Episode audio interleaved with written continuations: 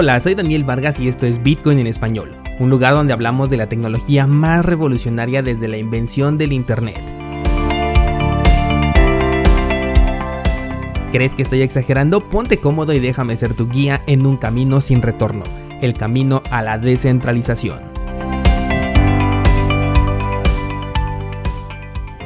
Bienvenidos, hoy es martes 17 de noviembre de 2020 Bitcoin no ha parado de subir, ha roto esa semi-resistencia que teníamos en los 16.300 y todavía seguimos en un camino sin una resistencia real, al menos hasta el máximo histórico. Y de hecho, si tuviéramos que buscar un nuevo punto donde el precio pueda encontrar cierta dificultad para seguir subiendo, lo podemos colocar en los 17.300, pero bien podría ignorar por completo este punto e ir directamente por el máximo anterior porque no representa una verdadera resistencia, sino simplemente un punto en el que podría encontrar cierta dificultad.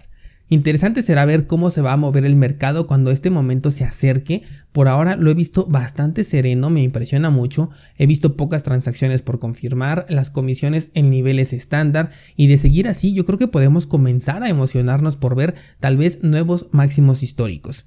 Ayer un descentralizado me comentaba que en alguna ocasión he sugerido tener un Bitcoin para tu jubilación, es decir, para un muy largo plazo pero después vengo y hablo de estas resistencias. Recuerda que yo te traigo análisis personales en este espacio para que conozcas un punto de vista que puedes comparar con tu propio análisis, pero estos análisis no representan los movimientos que yo hago. Como bien te lo he comentado, no he vendido nada de Bitcoin ni tampoco pienso hacerlo en los precios actuales. Tampoco hago actividades de trading, por lo que los análisis que te hago son meramente informativos ya que si quieres análisis más puntuales en cursosbitcoin.com diagonal ideas, es ahí donde comparto análisis y ahí mismo detallo si tengo posiciones abiertas, si tengo intenciones de compra, en qué puntos en específico quiero comprar, en qué puntos quiero vender, en fin, compartiendo mis ideas, pero en ningún momento siendo recomendaciones de inversión, ¿vale? Así que pásate a checarlo si te interesa ver análisis más puntuales.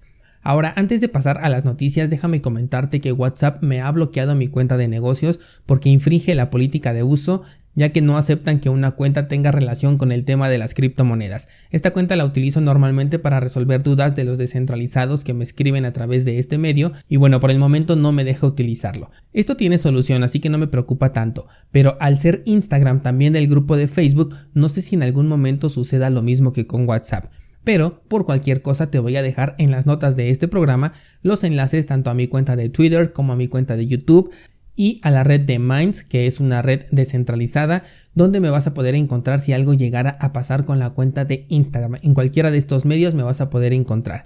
Pronto voy a implementar nuevos canales de comunicación que sean más seguros, donde podamos seguir teniendo una interacción directa y compartiendo información de utilidad como lo hago hasta ahora dentro de Instagram, ¿vale? Así que pendientes con esto que en cuanto tenga algo ya más estructurado se los voy a hacer saber. Ahora sí, ya vámonos con las noticias y la semana pasada te estaba platicando sobre el hackeo de Acropolis, un servicio DeFi. Pues resulta que un par de días después ya tenemos otro hackeo en DeFi y ya el primero de esta semana. Esta vez se trata de Value, del cual se robaron 6 millones de dólares e incluso el hacker pudo dejar un mensaje preguntando si realmente conocen el protocolo que están utilizando. Fíjate nada más hasta qué punto hemos llegado. Lo curioso de este asunto es que un par de personas se pusieron en contacto vía blockchain con el hacker, dejando un mensaje a través de la cadena de bloques, esto fue en la red base que tiene Ethereum, el cual sí fue leído e incluso atendido por el mismísimo hacker.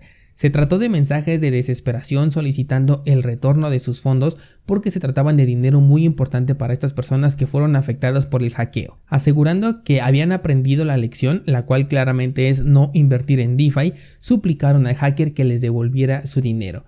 El hacker hizo dos transacciones, una por 50 mil y otra por 45 mil criptomonedas de DAI a estos dos personajes, dejando también un mensaje en la cadena de bloques que dice no espero devolverles su dinero, pero como hemos visto hay mucha gente aquí que carece de conocimiento y precaución.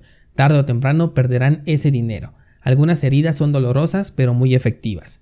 En lo que va del año se estima que se han robado hasta 98 millones de dólares y todos en proyectos DeFi, Conforme los precios de las criptomonedas vayan incrementando, impulsadas por la euforia que está provocando el precio de Bitcoin ahora que está llegando al máximo histórico, el incentivo para los hackers va a ser cada vez más grande, más grande que 98 millones de dólares.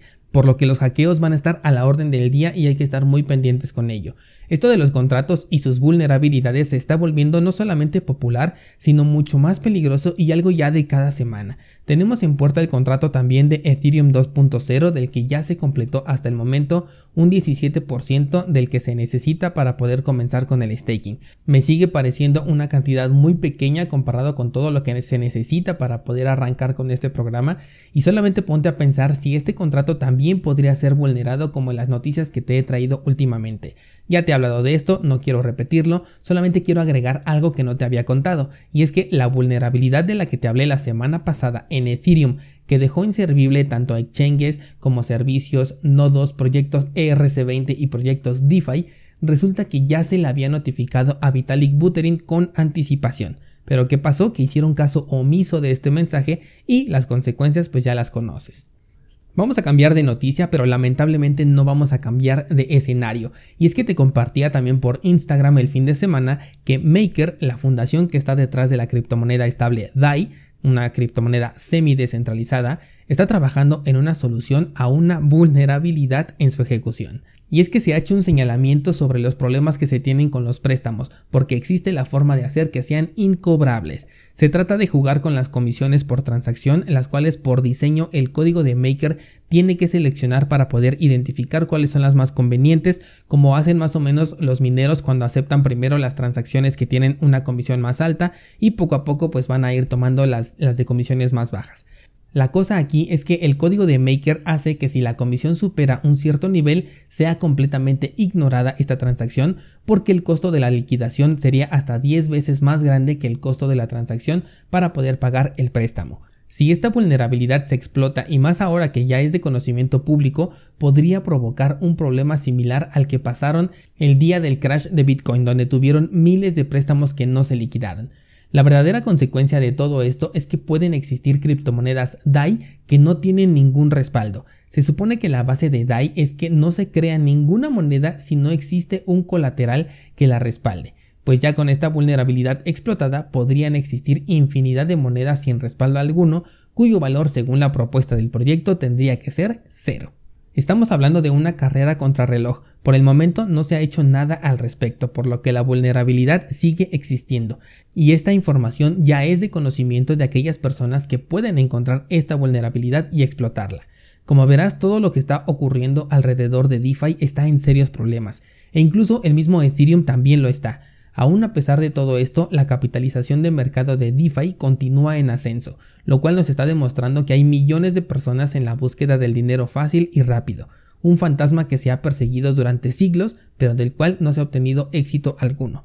Por eso constantemente te digo que de las monedas estables, DAI es en la que yo menos confío. Yo no sugiero tener criptomonedas estables en resguardo ni a mediano ni a largo plazo. En cuanto a las monedas que son centralizadas, estas podrían ser congeladas en cualquier momento y si pasamos al lado de las monedas semi-descentralizadas, estas podrían fallar y provocar un daño irreversible como el que ahorita ya se le está advirtiendo a Maker. Fíjate, mejor el hacker de la nota anterior decidió regresar fondos a los afectados que el mismo Maker que decidió no recuperar los fondos perdidos por su propia vulnerabilidad a sus usuarios. Obviamente esta decisión fue tomada porque los poseedores de Maker sabían que si le regresaban los fondos a las personas afectadas, su criptomoneda iba a bajar de valor y ellos no querían eso. Esto es un claro ejemplo de que se toman decisiones con base en su beneficio y no en el de la comunidad. Por último vamos a hablar de Coinbase, un exchange que se caracteriza porque siempre que el precio de Bitcoin tiene un movimiento importante, decide quedar fuera de línea, y esta semana no fue la excepción. Ayer, mientras el precio de Bitcoin se acercaba a los 17 mil dólares, el exchange se cayó dejando a todos sus usuarios sin acceso a sus criptomonedas. Coinbase ya tiene muy marcada esta práctica, por lo que si utilizas esta cartera para almacenar, mi sugerencia es un abandono total porque ya se ha visto en múltiples ocasiones este tipo de casos.